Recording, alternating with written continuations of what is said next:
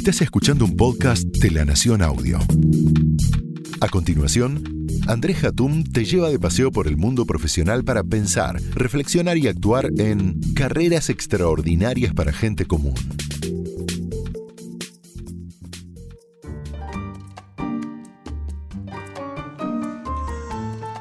Juan Pedro estaba nervioso. Ser CEO de la empresa donde hizo prácticamente toda su carrera se estaba convirtiendo en un infierno.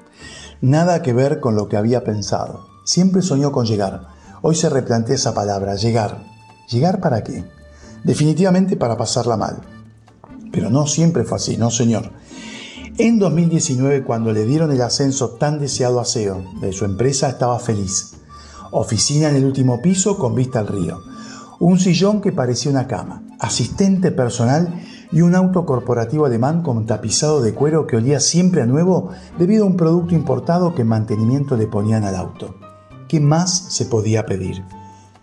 La pandemia lo sorprendió y cambió la oficina de lujo por una habitación de su casa recién inaugurada desprovista de muebles, pero, al menos, era un espacio para él solo, sin que sus hijos lo interrumpieran. Liderar en la pandemia fue algo imprevisto y le generó mucho estrés. El problema fue la vuelta a la oficina, ya que sintió que algo había cambiado. Además, el contexto país, más los problemas sindicales crecientes, le generaron una ansiedad inmanejable y una irritabilidad creciente. Lo que nunca había pensado fue a visitar un psicólogo y luego de la tercera sesión lo mandó a hacer una catarsis escribir una carta de todo lo que tenga ganas de decir, pero que por obvias razones políticas de la organización no podía. Una carta que lo ayudaría a despejar la mente, pero que iba a terminar en la parrilla en el primer asado que hiciera el domingo siguiente. En este podcast tuvimos la oportunidad de leer esa carta antes de ser incinerada. Bienvenidos a la carta de Juan Pedro, nuestro CEO, que se va a tragar antes de hacerla pública. Estimados empleados y empleadas, acá estamos, de vuelta en la oficina, aunque realmente veo cada vez menos gente. Estoy desesperado por sentir que la oficina es lo que era antes, un antro de perdición, radio pasillo y control. Pero ahora veo fantasmas donde antes estaba la gerente de marketing. Me cuesta mucho no circular entre los escritorios sintiendo que la gente emanaba temor. Ahora no salgo de mi oficina, porque me deprime ver tanto escritorio vacío. Cuando asumí esta posición me hacía feliz sentarme en el piso 24, lejos de la chusma.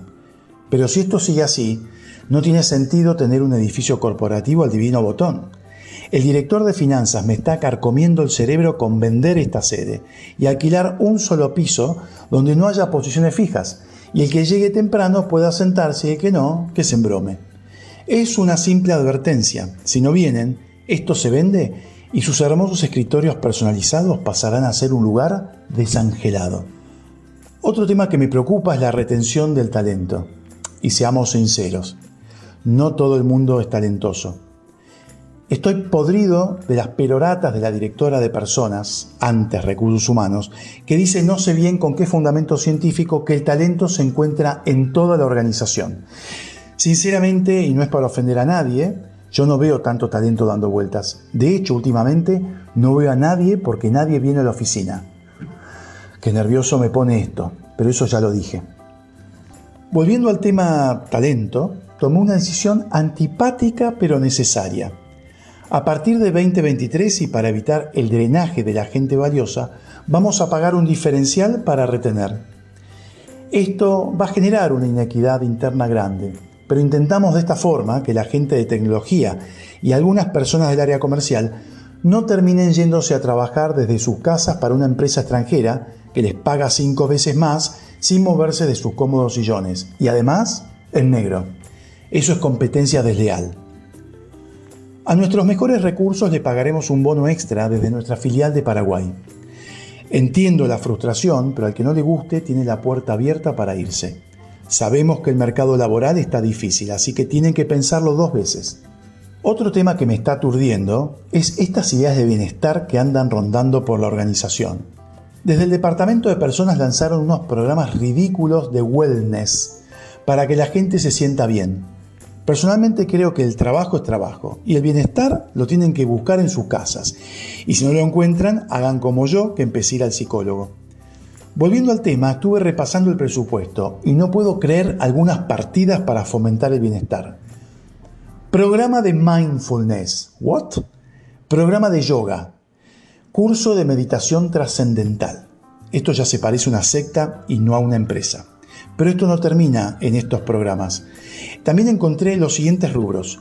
Pago de gimnasio, carísimo. Comida saludable, como canasta con frutas, barritas con cereales, eh, barrita de cereales, qué sé yo, yogur descremado con granola y otras cosas saludables pero asquerosas. A mí de chico me enseñaron que cuando te pagas las cosas las valoras más. Así que no me agradezcan, es simplemente mi propia experiencia. Finalmente quería agradecerles todo el esfuerzo que pusieron durante la pandemia para que la empresa no se fundiera. Personalmente me dio la oportunidad de entender más a los líderes de la compañía, quienes están comprometidos, quienes se rascaron y a quienes tuve que echar porque como líderes no sirven para nada. La pandemia cambió el paradigma del liderazgo y había tres gerentes que no entendieron que liderar no es ladrar. Así que hoy despedimos al gerente de operaciones, al de higiene y seguridad y al de control de gestión, que se van de esta empresa por la puerta grande y que será cerrada para siempre. Les deseamos lo mejor en sus emprendimientos personales, ya que con la antigüedad que tenían y lo que les pagamos de indemnización, seguramente abrirán un maxi kiosco o algún comercio. Como no hay apuro para reemplazarlos, los gerentes que quedan se harán cargo de estas áreas sin aumento de sueldo, porque hay que apechugar y lo hacemos en todos los niveles. Desde ya gracias por todo desde lo más íntimo de mi ser. Yo vine para disfrutar del piso 24 y nadie va a lograr que eso no suceda. Así que agárrense fuerte, porque lo que viene en la empresa es lo más parecido al samba de Little Park. Y si no entendiste esto es porque sos un millennial y sabé que te detesto por eso. Saludos, el CEO que vino para quedarse. Muchas gracias por haberme acompañado en estos 10 episodios de la tercera temporada de Carreras Extraordinarias para Gente Común. Nos seguimos viendo.